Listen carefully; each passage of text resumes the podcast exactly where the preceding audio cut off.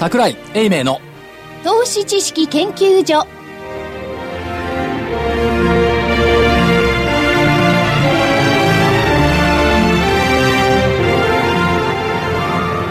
投資知識研究所場外乱闘編。桜井泉の銘柄バトルロワイヤル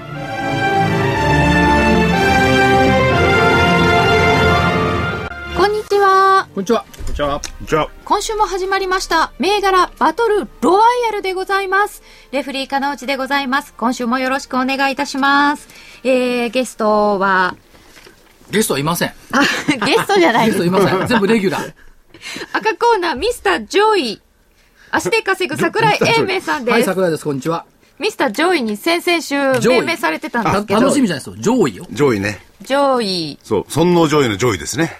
そして青コーナーはテクニカルの泉元樹さんです。はい、よろしくお願いします。よろしくお願いいたします学校。ワン、ツー、スリー、またの名を代表。またの名を代表。代表代表。代表。泉代表です。切ね、泉さんは、あの、ファンダメンタル、ニュース、情報関係ないですから。そうなんですよね。ねそうなんですあんまり喋ることがないんですよね。ね、今だ、けどそれでよく授業やってるよねただ授業はね、ノウハウはねいろいろとね、あの、ノウハウがありますね。お金取んないと喋んないってパターン？いや、そんなこともないと思うんですけれども。だいぶ喋ってると思いますけど。でも、ここだとほら、あの、大統領選挙でオバマさんどうなったこので結構時間潰せるんですけど、そういうのは一切できなくなっちゃうからね。そうですね。でも今伺ってたんですよ。はいあの、下方修正とか出て、あの、ドーンって下げた銘柄ってどうするんですか？って伺ったら、下方修正知らないからっておっしゃったんですけど、だって見てないもん決算あ、そういえば、金内さん。はいご自身の、あの、紹介されました？何ですか？私、レフリー乗って。レフリーかのうちですよ。い、い言いましたっけ？はい言いました、言いましたあそしてコミッショナーは？あ、福井です。ラジオ日経の福井です。で、話戻るんですけど、はいはいあの聞いてその大幅安する銘柄って、その前から仕込んでること多いですって。そうですね。うん。その秘訣を聞きたいですよね。言わないよきっと いや、それはね、いや簡単、チャートです形が悪いんですそう。そうそれで終わっちゃうよくそれでお金取ってるよねそれでいいじゃないですか。それで儲かれば。形が悪いんですあ儲かってんだ儲かればいいじゃないですか。儲かってんだって簡単で儲かるは何よりですけどね。いや、でもこれまでの戦績をね、ちょっと見てみますとね、これはほら、常にあ合ってないとね、あの、この番組も面白くないし、工業としても成立しなくなっちゃうから。工業なんだ、これ。そう、バトルですから。サーカスみたいなもんださあ、それで。結構いいんですよね。まあ、それは、あのー所長もすごくいいんだけどね。成績はいいですよ。いいですよね。成績ね、はい何がびっくりしたって、はい4571ナノキャリアナノキャリア12万円台ますごいで木曜日入ったのねえ。で、今日は、あのー収録は木曜日にやってるんですけどね。はい高値ですよ、高値。高値ね。12万円台よそうですよね。4571エクラフチュールやってる場合じゃないよねねえ。そろそろそろかななんて思う方も多いと思うんですけど、どうなんでしょうかね、これ。えっとねバイオはやっぱりそのノーベル賞再生医療に対するノーベル賞が効いたっていうのもあるんですけども、IR ラッシュがすごい。あいっぱい出てますよね。い。やナノキャリアもね水曜日に出してきたんですよ、出してきたのがね 台湾政府が立ち会って、台湾の OEP 社とアジア地域を対象とするナノプラテン開発販売権契約を調印した。あ。ね。ナノプラテン。ナノプラあの、プラッチン、ナノプラチンね。なんか会社の名前は結構難しい会社なんですよね。相手の会社。台湾の会社はい。まあ、でこの契約をだって台湾政府立ち会いのもとよ。うん。これすごいですよね。日本と台湾ってここないんだからね。それが台湾政府も肝入りで。肝入り。でホームページ見ると写真も載っかってますし、はいはい。もうものすごい。でこの契約はナノ,、えー、とナノキャリアの最重要パイプラインの一つに位置づけている。NC6004 ナノプラチンの臨床試験実施を加速化するだけではなく、今後持続的な成長が期待できるアジア市場で早期申請承認を進め同市場での事業拡大を目指すナノキャリアの事業戦略の重要な支柱の一つになるものと考えております。ということで株価の方は、20%木曜日上昇。もうそろそろ。しかしね、ついこの間ね、新越科学に当てた第三者割当って5万円台よ。5万円台でしたね。でしょ？そっから2週間ぐらいで株価12まで倍よ。これだからこれからなナノキャリアの第三者割当は受けなきゃ損損みたいなね。そうですね新越。科学もなかなかちゃんとやりましたね。やりましたよね。相当チェックしたんでしょうしね。これ木曜日引けいくら ?4571 って。4571のねナノキャリア高値ですからねガーンといって系で全体は1万5千円。嘘つけ。あ、違う、10万5千円。10万5千円？高値今日10万は5千12万いくら？高値。今日終わりは終わりは10万5千円。えー2千円。高。12万6千円。おおすごい。ねそれからね、取り上げてはいなかったかな。2370メディネット。えああメディネットは前々回ぐらいにね。えっ、と、これもね、競うように IR を昨日1分違いで出しました、平と。へえで、両方ともこれ IR 担当者女性なんですよ。うんでお互い競ってたのかなと思ったんですけど、そういうわけはないらまあ、しいですメディネート、なん、どんな会社なんですか？メディネット知らなかった。あなた会社説明が出てなかった。出てないです。メディネットはあれですよ、あのー細胞再生、あ、細胞治療。さ再生治療ですね細胞細胞。細胞。うん、抗体治療。ワクチン療法とかやってるとこですね自分の細胞からワクチンを作って、それをまた自分の体の中に入れて、がん細胞を殺す。殺すとは自分の細胞なので副作用がないとかでしたっけ？でね、こっちいくら今日 ?2370。1万2700円ですね。高値は？1万3000。高値が高値がですね、1万3480円。ね、これも頑張ったんですが、昨日出したコメントは、HSP105 抗原ペプチドに関わる特許が日本で成立しました。あで、この権利化はヨーロッパの11カ国ではすでに成立しているんですが、日本でも特許が成立した。この HSP105 は、えー膵がん、大腸がん、乳がん、食道がんなど、多くのがんに非常に多く出ていることが確認されてあり、おり、幅広いがんに対する治療効果が期待されている。新規のがん抗原です。出ましたよ。あね膵臓がん膵がんってもう治らないって言われてたそう。ものですよそう。ね。だからそういったところに出てえまあ治らない。で非常に治すのが難しいと言われてるんです。けども、うんいろんな、可能性うん。可能性。でこれ樹状細胞ワクチン療法っていうことを使ってるんですけども、これの第一歩の前進っていうふうに見ていいんじゃないかなって思ってます、もうね、バイオの伝道師の方々がすっごい期待していた銘柄なので、そう、バイオの伝道師ってのは何もいやないいるんですよ。バイオの好きな連中が市場には、あ市場の方で、うん。あの本当にそこから広めていかないとって言って、アナリストになっちゃった人とかいるんですよ。政政治関係から転身した人とかいますよ。そこういう会社はねやっぱりその工場とは言わないけどもその抗原を細胞をね作ってるところだとかを実際に見るとね、あるいは患者さんがその注射してるところを見るとね、頑張ってくれよなっていう気にはね、なってきますよね、ずーっともみ合いで、チャートはね。ね、そういうふうに言うとな、夢も希望もないでしょ、ね、株っていうのはそういう部分があるって、この紙芝居だけで済ませようという、この根性が気に食わないね。いやでもね、まあ、あのバイオ関連は本当に長いこと株価的には苦労したので、なんとかなってほしいです。本当に頑張ってほしい。アメリカの方なんかでは一時期どんどんそういうのが出てみんなね退場形になったけど日本の方はまあ頑張ってますよねだってお金入れてくれないんだもん。あと、それからね、はい直近新興市場で頑張ってるのが、クラウド関連っていうのはやっぱり頑張ってると思うんですね。でそういう中では、えーっと、システムインテグレーター。システムインテグレーター。コード番号生だけな、2362かな。違うか。システムインテグレーター梅田社長。これ昨日の番組でも言いましたけども、正月に書いたブログ、はい公募価格倍、あの、株価倍増計画。3月に倍になった。で、3月倍になったからまた倍にするって言って26万円って言ったら本当になった。次、なった翌日11月6日付の社長ブログのテーマ。目標を PER22.6 倍に修正する。なんで PR なんですかね？次なる目標は PR22.6 倍頑張りますってこうあったんですね。株価じゃないですか。うんで、3月26、ん？何が？目標が PR っていうのが面白いなと思いました。うんそれはまあ株の専門家じゃないからね。3月26日に公募価格、分割後の株価で1300円奪回の目標を掲げました。その後の2回にわたる業績予想の情報修正と紙引決算の好調さもあって、おかげさまで公募価格にタッチするところまで上昇してきました。そこで次なる目標を定め、そこに向かって業績と IR の両面で頑張りたいと思います。次なる目標はソフトウェア業界197社平均の PR22.6 倍にします。あ、平均で。当社の ROE は今年度末の見込み純利益2億1000万円で計算すると14%くらいあるのに対して、ソフトウェア業界の平均 ROE は6.9%です。一方、当社の PR は10月末時点の時価1145円で計算すると14.3倍。対してソフトウェア業界平均 PR は22.6倍です。私としては、あ業界平均 PR で計算すると、株価水準は1800円くらいになります。私としては、常駐派遣主体のソフトウェア会社が圧倒的に多い中、当社のように自社パッケージソフトウェアで勝負している会社の PR が平均より低いのは不本意です。ああ、なるほど。切りがない。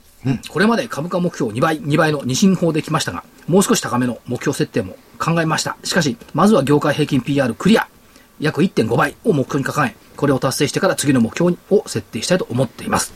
あ、それはわかる。業界平均をクリアするのは、私たちはこんだけちゃんと仕事してるんだから当たり前だろうという。そう。それもある。株価出た？まだ出ない。株価出てますよ3826システムインテグレーター。え、今日3826。木曜日。1330円です。1330円。高値が 1400? 1440円。1440円、はいもうちょいだね、1800円って言ってもね。ただ、その業界平均 PR っていう発想、今のカノチレフェリーの発言も確かにそうなんですけども、これね、業界平均 PR をメルクマール、ベンチマークにするのは、機関投資家多いんですよね。ああ。そうするとね、言い訳大好き機関投資家、うん。倫理書大好き機関投資家、ん責任転嫁大好き機関投資家、んこれに迎合しちゃっていいのかどうか。うん。PR あるいは ROE で物事を考えるのが、所詮月給取りの思考。うん。まず目標の情報修正ってこれ明るい話題ですよね。んで、次の目標設定まで言及されてますが、これもいいことだと思うんですよ。ただ、しかも、決してその PR とか ROE の呪縛にとらわれてるわけではなさそうなので、その点では安心ができる。逆に言うとね、あの、機関投資家のファンドマネージャー連中が言うような業界平均 PR なんか無視してね、PR が30倍だろうが50倍だって、いいものはいいとそうですね。いうふうに、次はね、うん言ってくれればいいかな。これを超えて、さらに、そう。リスクを取らない機関投資家では決してこれできない。うん割高とか言っちゃうんですよもうね一。回言いますと、言い訳大好き、倫理書大好き、責任転嫁大好きの機関投資家とかファンドマネージャーに迎合する必要は全くない。でもそういうところから目をちゃんとつけていただかないとっていうのはあるあるでしょうけどね。まあ確かにね。お金が入ってくれると、入ってくれると。うんというのはあるかもしれませんが、でもその心意気っていうかね、心意気はね、でもね、こういう、切り来ないと不ですっていいな。うんこういう経営者がね、日本中に溢れてくると、かなりこの国の経営層は良くなってくるなという気はしますよね。そこからですよね。で、これは業績が良かった会社のコメントでしょ？そう。一方でね、業績の良くなかった会社のコメントもあるわけ。うん。あ例えばね、はい。3086、アルコニックス、レアメタル、レアアース。まあ、ラジオ日経でもね、あの、はい地方でね、講演会やってもらって、はいはい、正木社長ね、やっていただいてるんですよ。やってもらったりしてるんですが、私はあはいの、3ヶ月ごとに行って、社長インタビューをしてるっていう、お約束になってる。でもやさんね。そうなんですね。そんな何度も言ってるんですね。だって3年ぐらい。だってホームページ、あの、くくっていただけると、私と正木社長、あ、そうだ 対談が載ってるんです。そうだそうだ。レアメタルもいろいろ厳しいですからね。厳しいでしょ？で、株価出た？うん、出ません。出ません。3086ね。今ちょっと切れましたね。切れました。で、業績下方修正してるんですけども、はいただね、正木社長ね、落ち込んでないのよ。おー。あ、そうですか。うんへえ。そらなって、まあ、あの人関西、関西弁ですから、まあそらな、確かに式は悪いでと。うん。でそのせいばかにしてったら成長なかろそうだ。う。落ち込んだらそれを埋める他の方策を考えればええやん。うん。事業投資もあるやんと。M&A もあるやろと。独自の戦略でうちは浮き生き残るんやろと。これだからネガティブを逆にポジティブに捉えてる。うん。株価は安くなってきてますよ。だけど、このままおったら投資家さんから文句言われるやろ。まあそうですよね。おーそう言ってくれるとありがたいですね。だけど考えてみて、配当利回り5%近いんだから、これもうええとこちゃうのって。なんで関西弁なんですか？関西人なの。な正木社長。だから。でね、もっと驚いたのはね、これあの日経ベリタスにも載ってるんですけど、今週もね、はい9月にね、海外の機関投資家の IR やったんだ。どこ行ったと思います？わかんないですね。どこ行ったんですか？普通はね、まあ、あの、ロンドン行くか、ボストン行くか、シンガポール行くか、が普通なのよ、この会社すごいなと思ったらね、タイのバンコックの機関投資家から海外 IR スタートした。ほタイですか？タイのバンコック。しかも、1日回ったのが5社。なんでですか？仕事をしに行ったの。なんでタイなんですか？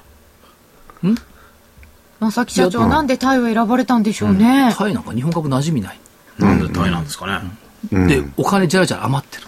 余ってるんだ年金とかね、どんどん投資したいんだって。ああ。で、いうことがね、まあ、機関投資家だから言うこと決まってますけど、全部の銘柄合わせてね、PBR が0.9倍台っていうのは異常だ。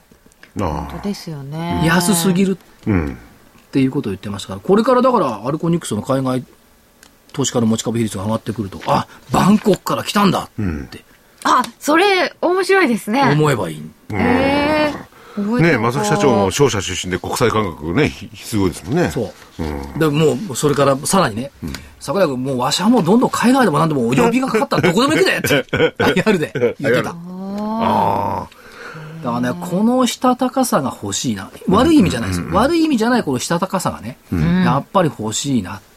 そういうところまでね、やっぱね。で、最初ね、あの、取材の前に、社長、タイ行ったんですねって言って、タイどうでした？って聞いたら、15分くらい喋ってる。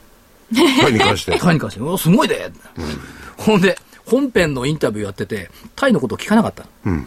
で途中で、佐賀君、タイのこと聞かへんのか？って言われて、い やいや、タイのこと聞きますよって。すごい。いや、でも、あの、機関投資家とかそういうところもね、あの、中国、インド、なんて一時期流行りましたけど、最近はバンコクとかね、あれインドネシアとそういうとこ集まってるかもしれないな、いい人たちがね。市場としてはこれからだもんね。タイ。タイ。あそれからね、そうアルコニクスの総務の人にね、はい総務の人も仲いいんですけども、言われたのがね、あの、できれば、はい。もう間もなく、就職のスタートなんで、アルコニクス、東証一部なんで、受けに来てくれないかな、みんな。あ学生さんが聞いてたら、来てくれるように言ってくれますか？って言うから、はい、言っておきますよっていうから、今言った。あ。あ、今言った、今言ったけどなんか、本当にね、あの、就職ないないって言ってますけど、私たちがそうやって会社行くと、あんまり学生さん受けてくれないって聞きますよね。ありますよね、そういうのだってってね。今さ、大学生みんなさ、いろんなとこ行きたがって、特に東証一部上場企業なんか行きたがるはずなのに、でもね、学生さんも来ないんだって。うん。どういう現象なんですか、それは？いやー、どういう感じなんですかね。結局ね、あのーみん、まあ、し日経でも書いてあるけども、インターネット上の情報ばっかりが回っちゃってるから、だから JTB については何十万人来ちゃうとかね。ああ。人気の高いところ俺も受けてみような、みたいな格好で行っちゃうんだけど、これはベスト50から下ぐらいになっちゃうと、行かなくなっちゃう。じゃあ、いい会社が分かってない？分かってない。そう、だってコア30に行っちゃうわけでしょ、知名度から言って。一番株価ボロボロなところですよ。それはでもね、昔からそうですよね。あそうかもしれませんね。でもね、これ経験則からいくと、その時一番人気だった会社って、あの、退職する頃はボロボロになってるっていうのが普通ね。ね昭和20年代って石炭だった。石炭、一番人気って北炭だったのよ。鉄とかね、その後ね。で、北炭にいた人就職することみんな北炭にいないもんね。子会社行っちゃったりね。そうでしょうね。なるほど。で、その次ね、30年代はね、東レだったのよ。あまあ今、東レ残ってますよね。東レ誰かが売り銘柄にするような銘柄になっちゃうわけでその後ね、40年から50年にかけては商社とか航空会社、あ。うん。JAL なんかな、一瞬なくなりましたからね。あそうですよね上場から。そうですね。じゃあ、人気でしたよね。じゃあ人気でしたよねずっとで、私の時は人気ナンバーワンは、あ福井さんも一緒だよね、多分ね、東京会場だった。あそうですよね。1位が。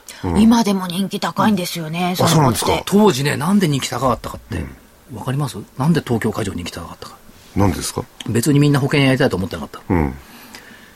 仕事が4時15分が終わり。うん。あー、残給料。高い。うん。楽したい。うん楽したい。東京マリン行きたかった。なるほど。あ、でもなんか、公務員みたいなそうそうそう。思考ですよね。で最近はだって1位が何 ?JTB? なんかそういうとこですよね。だいぶ変わってますけどね。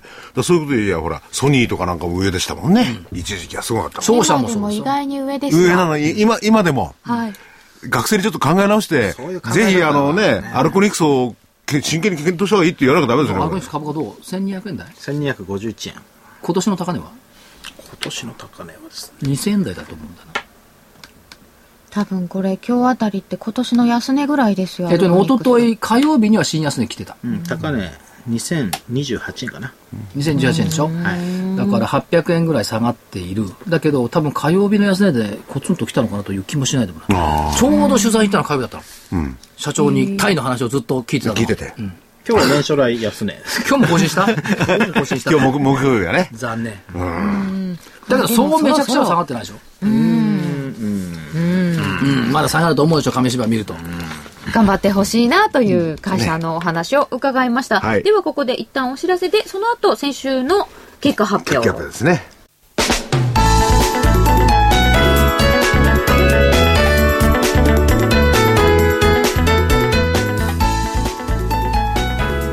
先端医療技術のナノキャリアと東京大学の共同研究の成果として生まれた新しいタイプの美容液エクラフチュール W 楽しい嬉しいクリスマスプレゼントセールのお知らせです11月12日から12月21日までの期間中エクラフチュール W がなんと通常価格より30%も安い9555円でお求めいただけます。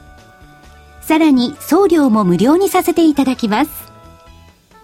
また、期間中にエクラフチュール W をお求めいただいた方の中から、抽選で全国25名様に、ランコムの化粧品セットアップセットやマスカラが当たります。この機会にぜひ、エクラフチュール W をお求めください。エクラフチュール W が9555円でお手元に。お求めは03-3583-8300 03-3583-8300ラジオ日経事業部まで。エクラフチュール W クリスマスプレゼントセールは11月12日から12月21日までです。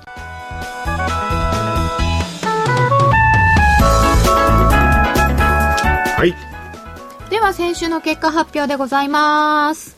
まず赤コーナー。先週の銘柄は、細田工務店1906でした。11月1日終値が129円、えー高値が、その後は132円があって、木曜日終値121円ということだったので、いまいちですな。いまいちですね。うんだけど、これ、泉ちゃんも、代表も、これいいっすねって言ってたよね。あ、なんかそういう記憶ありますね。も間違うんだな、やっぱり。ちょっと上向き加減だったんですよね、きっと。そして、えー参考銘柄で挙げていらっしゃったオムロンは、代償の値段で1605円から1652円、高値は1695円がありまして、高値までを見ると結構な上昇です。やっぱりね、私の履歴書ってそういう動きするんですよね。過去からそうみたいですよね。私の履歴書か。はい。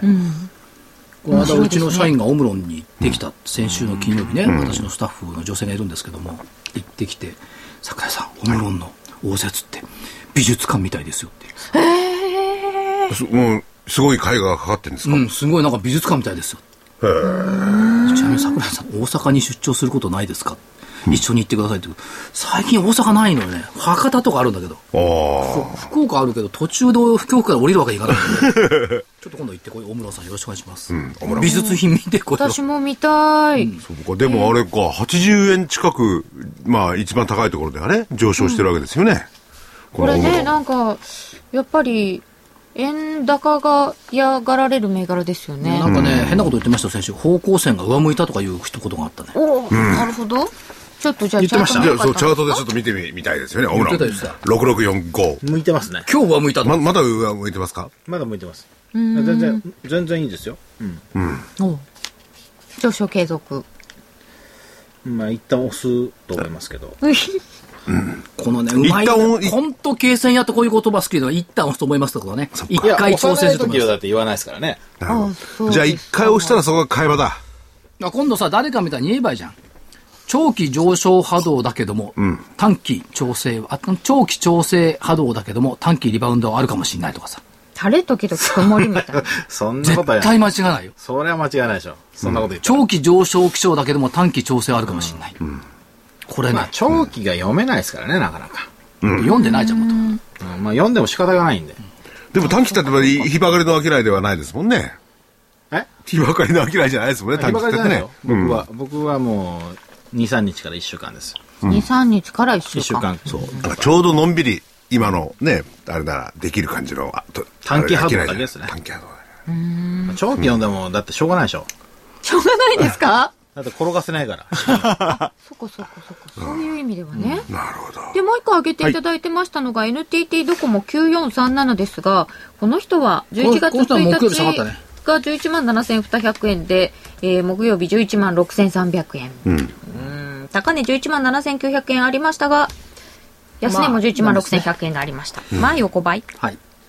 でね、もうちょっと言わせていただくと、言い訳。はい。さらっと言っていたのはね、ドワンゴと DNA の動きが変わってきてるよっていう一言言ってた。ああ、そう。うんドワンゴ DNA が連動中ですよ。ドワンゴと DNA の動き変わってきたって一言さらっと言ってたんだけど、DNA は実は7日増進してんのね。強いですよね。強いですよねこのところね 2432DNA。DNA は、海外戦略、海外展開で手を打ってんだから、いろいろ。決して DNA が好きなわけじゃないし、ソフトバンクが好きなわけじゃないし、ワタミが好きなわけじゃないですけども、まあ DNA の動きで変わってきたなとは思っていた。これどうですか、DNA 見てると。チャート面では。まあ、レンジってはレンジなんですけどね。ね、これこうやって逃げる。このこと言葉しかないの。レンジですよね。一回下がるでしょうけど上がるかもしれませんね。上昇波動に入ってるかって言われると、そこまで入ってない。まだ高値抜いてないですもんね。あじゃあもう入ってないというか方向線が横ばいなんですよね。あ、そうなんですね。うん。だから、買うかって言われたら、買わない。そう。ああ、そうなんだ。それだけ、答えはそれだけでいきましょう。チャート見るんじゃなくて、どっち買う買わない？これで聞く。そうそう、その方がいいね。買わない。チャート見たら答え出てこないんだもん。そうそうか。そうか。それは非常にわかりやすい。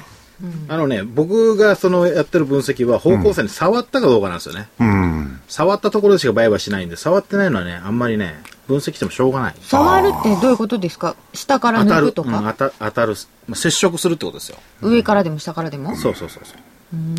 それを探してだから、仕掛ける。銘柄なんか何でもいいわけですよ。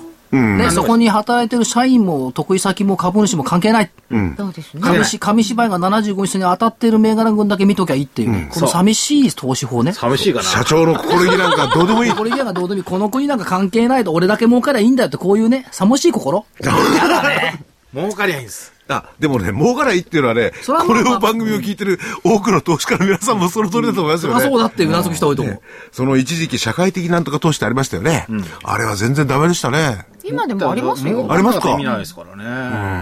まあそれは大事だとは僕も思うんですけどね。まあ、儲かりゃいいっていうのは儲かった後に考えましょうよ。よ、そういうことは。あ、なるほど。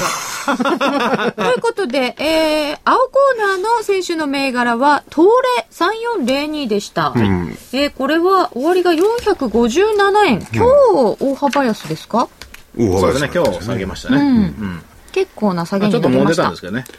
えっと、先週はいくらからこれ始まってるんですかね？先週の、まあ、木曜日だとすれば。すいません。ちょっと待ってください3402、はい。1日か。1日の終わり値で1日の終値ですね。はい。1日の終値はです収ね。録は木曜日なんで、はい。えー、468円ですね。68円。まあ、20円近く。そうですね。はい。10円。10円？あ ?450、あ、そうか、68、はい。まあ、そこそこに下げたのではないかと思います。なので、参考銘柄などはあったのですが、勝負銘柄だけだと今回は青コーナーの勝ちです。はい。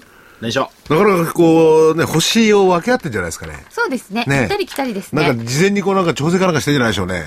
インチキなんとかじゃないでしょうね。いや、ガチですよ。無ガチ理じゃないですか一どうやって週間それ。なるほど。じゃあそろそろ、あれかな、これは、あー引き分け？じゃない、青、青コーナーの勝ちですよね。はい。連勝青コーナーですか？はい。はい。じゃあ青コーナーの勝ちということで、じゃあ次はお知らせの後に本番に行きますか。はい今回の、う今週の勝負に行きましょ本戦入ります。う。はい。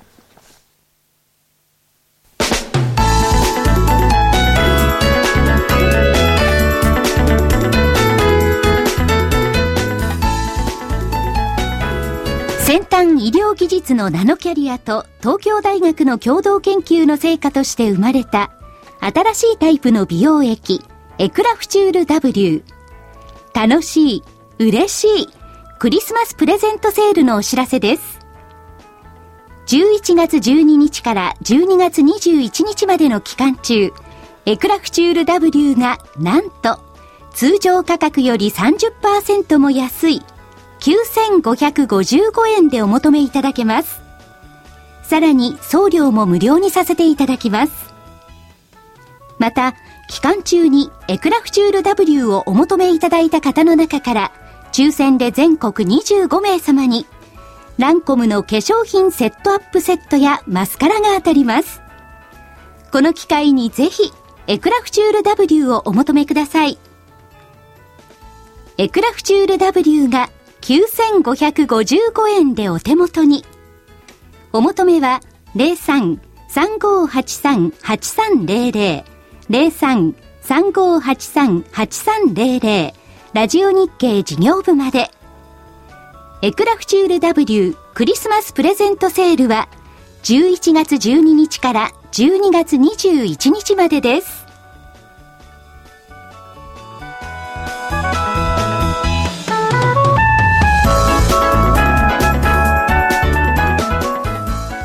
それでは、銘柄バトル本戦タイトルマッチでございます。いよいよ、今日の銘柄を上げていただきたいと思います。たまには青から行ってみたら。あ、じゃあ青コーナーから。先週は青からじゃなかったんそですか？っち青からだった？じゃあ赤から行く？えー、っと、決まってますよ。3度目のトライ。はい。3844。うん。コムチュ。コムチュア3844ジャスダック3度目のトライ。今日は1134円ですけど、一時1200円台もあったんですよね。昨日1343円って高値つけてませんか？つけてます。1300円台っていうことは、分割前換算するとこれ39万円なんですよ。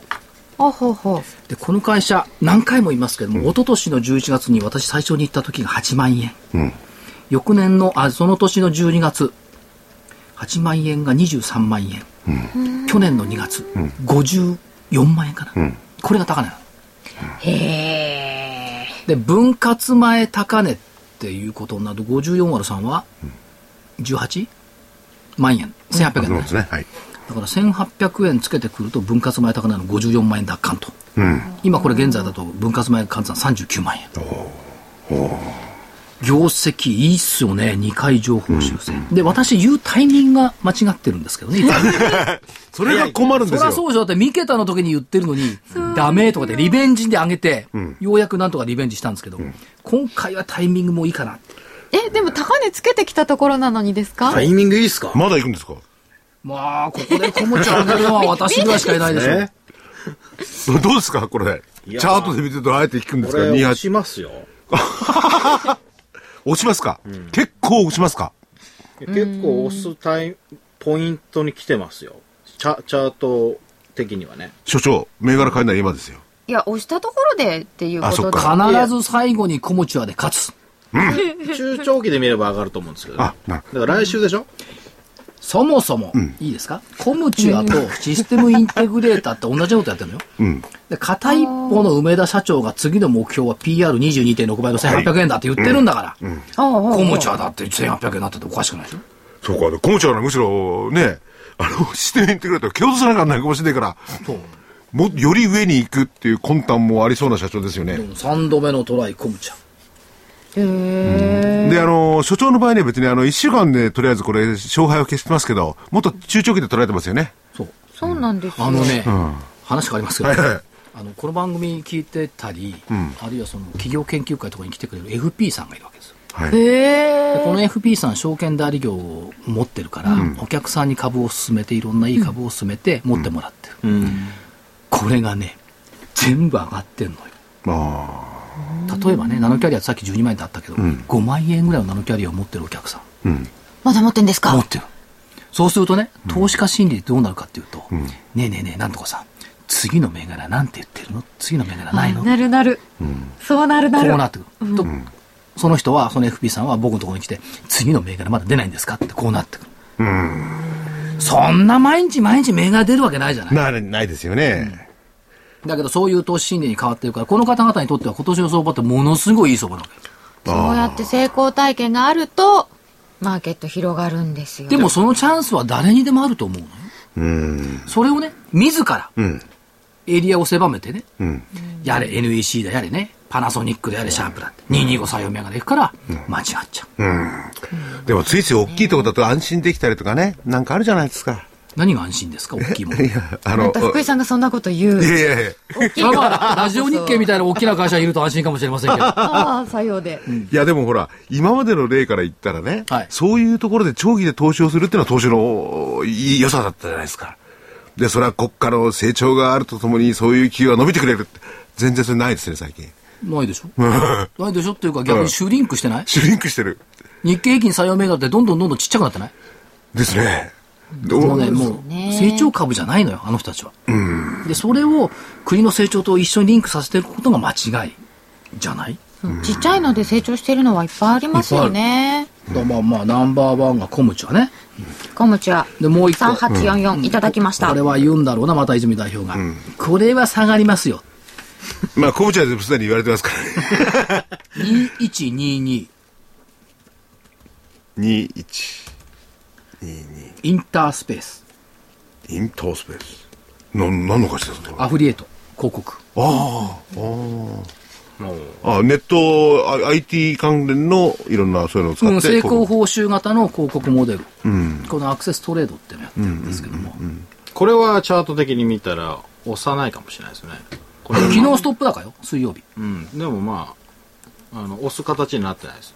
で、今期売上高が、えっと30%増益、営業利益55%増益の見通し、配当、前々期650円、前期800円、今期1000円、増配基調。へえ。アフリエイト広告すっごい伸びてる。でね、これね、足で稼いだんじゃないんだけど、追っかけられた銘柄なの。ど、どどういう意味ですか？あのね、インタースペースの経営企画の人たちが、ええ。あの、一回会いたいっていうので、3が出したのが10月の24日に、ミーティングをセットしてたの。ああ。そしたら10月の23日に転んじゃったのよ。でしたね。だいぶ治りましたね。で、で転んじゃったから、すいません、お会いできないんですけどもって言って、普通怒るじゃない、その日の朝に電話してるんだから。で、それはだって、怪我したんですから。顔中怪我だらけでちょっとお会いするのはやぶさかなんで、改めてくださいって言って、えっと、水曜日、2週間経って水曜日、お会いしたの。へえ。お会いしたその日、水曜日ストップ高。業績発表、一昨日やって、火曜日にやって。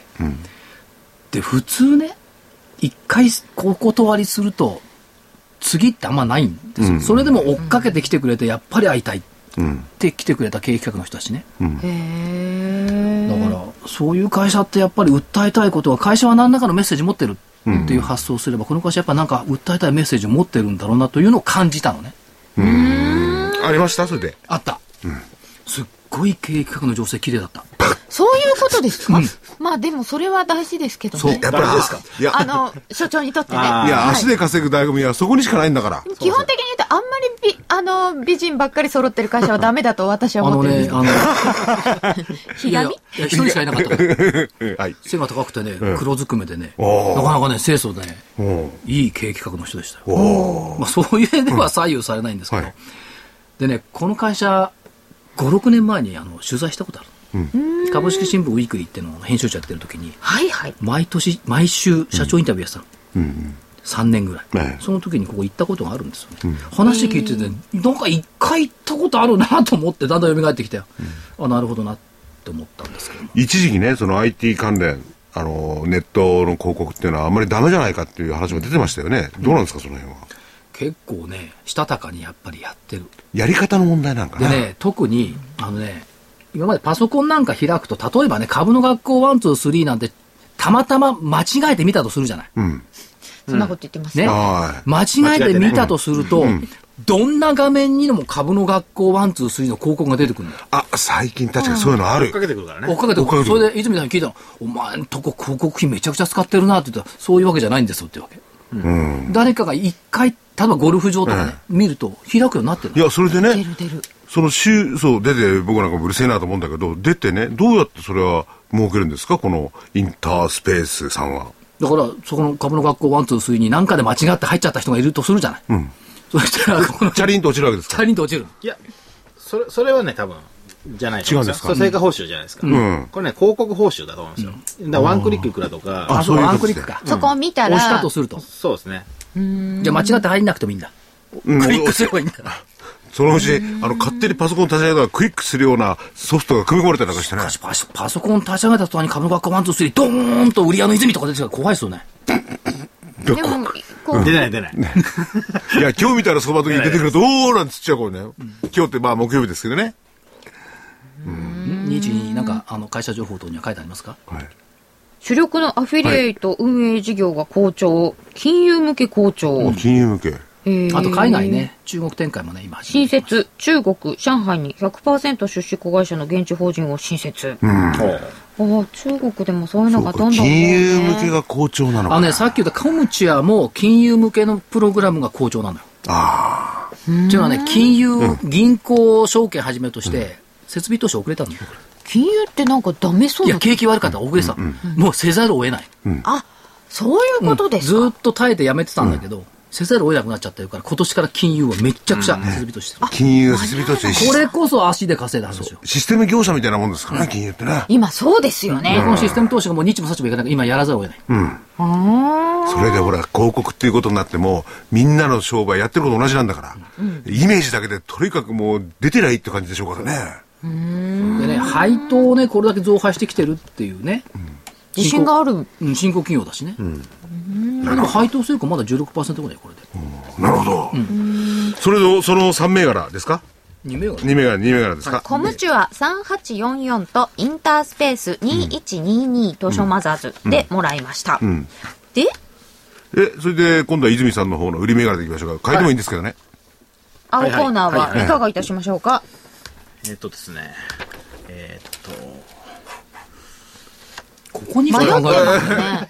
あ、ここで黙っちゃうと、これ、まあの、ラジオなんで、困っちゃって放。送事故になっちゃう。えー迷ってるんですけど、はいい、何で迷ってるじゃあ二つ言いましょうか何？やね、二つ、ドンとまあちょ。っと連勝してるんでね。勝ち狙いに来ました。たった10円しか下がってないじゃん。え ?5196、5196。鬼ゴム。ああ、鬼怒川ゴム。へえ。これはす相当言葉悪いですけど、いきますか？下に。いや、これね、あのーまあ、どっちかなんですけど、あ、どっちか。えっとどっちかしかないんだから。うんあの、方向線の向きがね、あんまり下向いてないんですよね。向いてないんですけど、チャートの形はすごく下げそうな形をしてるんですよね。方向線は下向いてないのに下げそうな形ってのはえー何がどうなってんですか？えっと、まあ、じ需給のバランスが崩れるポイントに来てるんですよね。なので、行くときはこれ結構下げるかなという、まあ、銘柄ですよね。結構、まあ、ロスカットポイントを浅めに置いて狙ったりする僕がやるときはトレードになりますからね。これ、うんうん大きいですよね、動くと。動く時ですよね。去年だか一昨年だか動きましたね、ガーンってね。上、上に行トレンドがねったのかな。、出るんですよ。うん。またそういったトレンドが、えっと、ずっとね、揉み合ってて、トレンドが出て、で、また、あのーちょうど日経平均とか、ニューヨークも、ね、トレンドが出始めてるんで、はい。まあ、合わせていくかな、と。いう感じですかね。え、日経平均とニューヨークところでね、まあ、鬼怒川ゴムの話は後で置いといて、どういうトレンドが出始めてるんですか？え日経平均もずっと揉んでたじゃないですか。で、ニューヨークもずっと揉んでて、まあ、それは大統領選挙とかいろいろあったと思うんですけど、で、昨日終わって日経平均反応せず、うん。で、ニューヨークが動いて、今日日経平均が反応したということは、これ多分連動していくのかなと。で、動いてなかったということは、えーまあ、その大統領選挙がトリガーになって、これからトレンドが出てくると思うんですよね。今、目先では下に向いてますけど、これはちょっと1週間ぐらい見ないと分かんないと思うんですけども、まあ、とりあえず下に動いたわけですよ。トレンドが出てるんで、えー直近、まあ、来週のこの放送時間ぐらいまでは、えー下にトレンドが出てるんじゃないかなと。トレンドって言ってもそうすると、まあ1週間ベースぐらいの、いつもの。そう、そうですね。はい。で、だからね、なんか確実ですね。長いことは言わないですね。で、また来週になったらまたそのどんどんトレンドが積み重なっていくわけですね。来週になったらまだ景色変わりますからねまたその時に考える。ただまあね、あの、ニューヨークも方向線を割ってきてるし、まだ上む上向いているんですけど、まあ、日経平均も今日割りましたしね。だから加工に入ったのは間違いないかなと思いますね。あそれで鬼怒川ゴムに戻ります。加工に入ったら間違いないってことで。これさん、あんまり日経平均と関係なくないですか？関係ないんですけど、仕掛けるんだったら合わせた方がいいんですよね。より、よりいいわけですよね。で、ね、あの、方向線はこれに関してはあんまり見ないんですか？方向線以外の取り取り組みの仕方っていろいろあるわけですか？いろいろあります。ワンツースリーにあありますね。それは有料だから言わないらしいそ。れいろいろあるよすごいケチなのよ。そうなんだ。そこから先は聞けないんだ。じゃあ、それ、ちょっと、お知らせしていただきましょう。株の学校123。はい。はい。そうか、いろんな手法があったんだ。僕も聞いたことない方な。ケチだな。僕にも教えてくんだよね。ねなんいやそれ。ね。それ言ってしまうとね、ぜ銭ゲバみたいなやつだ。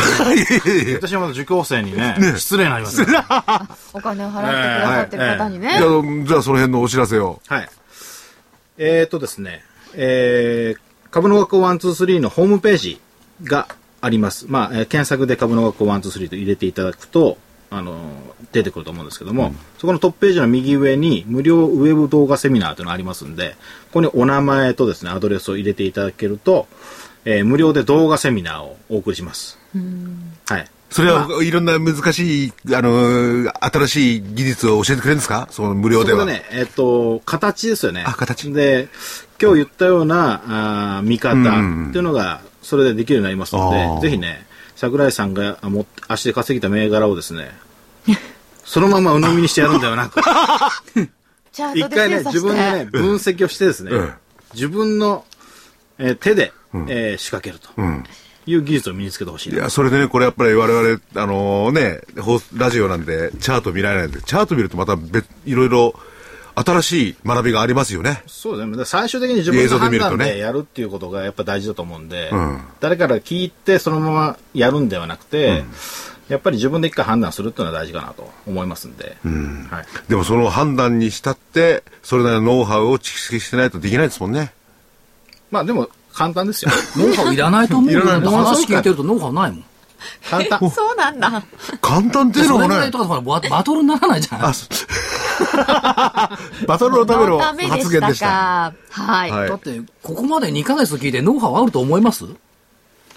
いやね、じゃあね、あの、お言葉ですが、はいはいほらほら、こうだ、こうこうだとバトルになお言葉ですけどね。えーじゃあ、えっと、桜井さんが、えっと、僕のおノウハウを、ノウハウというか、まあ、やり方をですね、見て、まあ、それは普通だな、そうだな、とはいいうことだと思うんですよ、今の発言は。うんうんうん。違うなっていう発言じゃないですか。そうで、そそうでしょっていう発言ですよね。でも、そうでしょっていうことがみんなできないんですよ。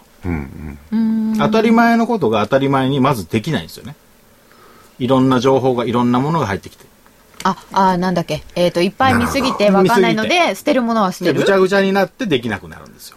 シンプルにやるってことが、あそれはね、とても理解大事だと。全く関係ないニューエッジやゴールドマンの手口なんて関係ないだろうって捨てちまえってあ、ないんですか？だってみんな結構気にしますよねな。んで気にするの？わかんない。表面気にしたらね迷うんですあれね、みんな言うけど、表面上の手口見たってしょうがないでしょ。OTC の手口まで見ないと。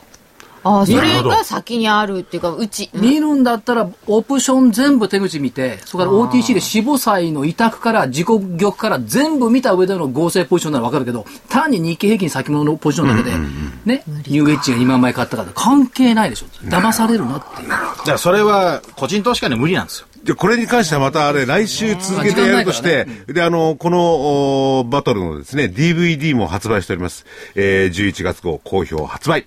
えー、12月号は今月の末に、えー、発売になります。えー、8400円。プラス送料500円です。えー、お申し込みの電話番号東京03-3583-8300です。今日、あの、所長、外資系の動向は？何ですか？え、もう時間ないもん時間ないですか？はい。はい。大体いいところに来ると福井さんが話を遮る。また書き込まれちゃうじゃない。また福井さんが話を遮る。え、そんな書き込みあるんですか？評判悪くて、この間ある銘柄をずっとこうとうとうと喋ってて、さあこっから書き終わって言うと、あ、そうそう時間だから DVD の宣伝へって言っちゃう。いや、DVD の宣伝ばかりじゃないですけど、いいこっちの、あの、時間がありますんでね、一応。はい。ねええ、かっこよく収めたいなと思ってます。でも今日はなんかバトルが盛り上がって面白かったなと思本いました来こうで。なくちゃいけないんですよ。はい。英明元木の銘柄バトル、今日もこの辺で失礼いたします。来週もお楽しみに。さよなら。さよなら。